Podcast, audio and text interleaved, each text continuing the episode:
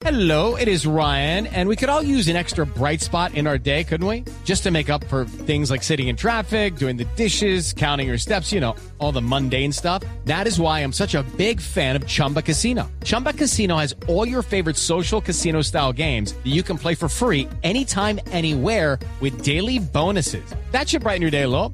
Actually, a lot. So sign up now at chumbacasino.com. That's chumbacasino.com. No purchase necessary. BGW. Void were prohibited by law. See terms and conditions. 18 plus. Voces y sonidos de Colombia y el mundo en Blue Radio y bluradio.com, porque la verdad es de todos.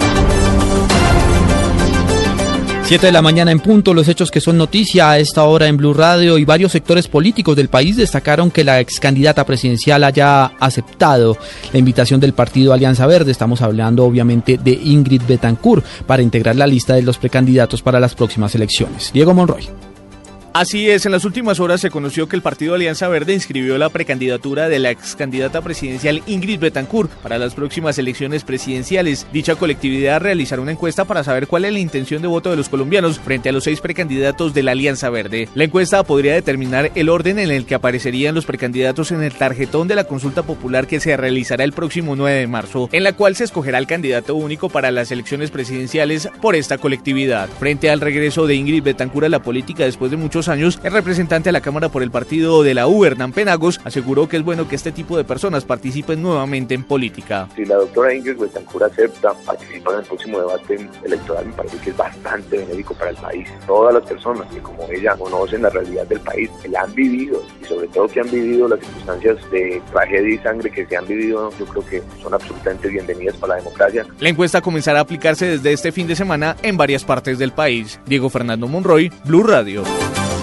A las 7 de la mañana, un minuto, les tenemos novedades sobre el caso que se sigue contra Pedro Nel Rincón, alias Pedro Orejas, el hombre más importante en materia de esmeraldas en Boyacá. Carlos Alberto González. Hola Juan Camilo, pues eh, Pedro Manuel Rincón, más conocido como Pedro Orejas, será enviado a prisión en próximas horas a la cárcel de máxima seguridad allí en Picaleña, en Ibagué, por razones obviamente de seguridad. Su traslado se hará bajo estrictas medidas de seguridad, es lo que ha dicho el INPE, luego que un juez ordenara su envío a prisión por los delitos de concierto para delinquir y tráfico y porte de armas. Pedro Orejas, un hombre representativo de la comercialización de esmeraldas, fue blanco de un atentado allí en Pauna, en Boyacá, hace dos semanas, una alerta del revivimiento de esa guerra verde allí en Boyacá. En ese hecho, cuatro personas murieron, entre ellos un menor de edad, otras seis resultaron heridas, allí también resultó herido su hijo. Eso obligó también a una cumbre de los hombres duros de las Esmeraldas en la que estuvo la iglesia y el gobierno tratando de apaciguar esos ánimos. Se había pedido que Pedro Orejas fuera recluido en el batallón de Sucre, allí en Chiquinquirá, por la cercanía a su núcleo familiar, pero esta petición fue negada. Será trasladado entonces a Picaleña, Ibagué. 7 de la mañana, dos minutos, vamos a Medellín porque pocos avances dejó la cuarta cumbre de ministros de Seguridad Pública de las Américas. Aún no se define la creación de la policía en la región. Alberto Alejandro Calle. Cerca de cuatro horas duró el acto de clausura de la cuarta cumbre de ministros de Seguridad Pública en Medellín, luego de que Venezuela y Argentina se opusieron a la solicitud de realizar un estudio para establecer la viabilidad de la creación de la Policía para las Américas. El ministro de Defensa de Colombia, Juan Carlos Pinzón, lamentó esta situación y aseguró que el cuerpo de seguridad permitiría combatir el crimen en la región. La verdad nos hemos enfrascado en una enorme discusión de una reunión que tiene el 99% de los puntos de consenso y de motivación de trabajar contra el crimen transnacional y de hacerlo con todo el entusiasmo porque estoy seguro que es lo que nos interesa a todas y cada una de las naciones. La Ameripol estaría integrada a la Organización de Estados Americanos OEA y la discusión de su creación continuará en la próxima cumbre que se realizará en Costa Rica. Desde Medellín, Alejandro Calle, Blue Radio. 7 de la mañana, 4 minutos y crece el impacto de las lluvias en el país. El invierno arrecia en el departamento del Huila en tan solo una semana. Más de 596 personas han resultado afectadas. El reporte con Edgar Donoso.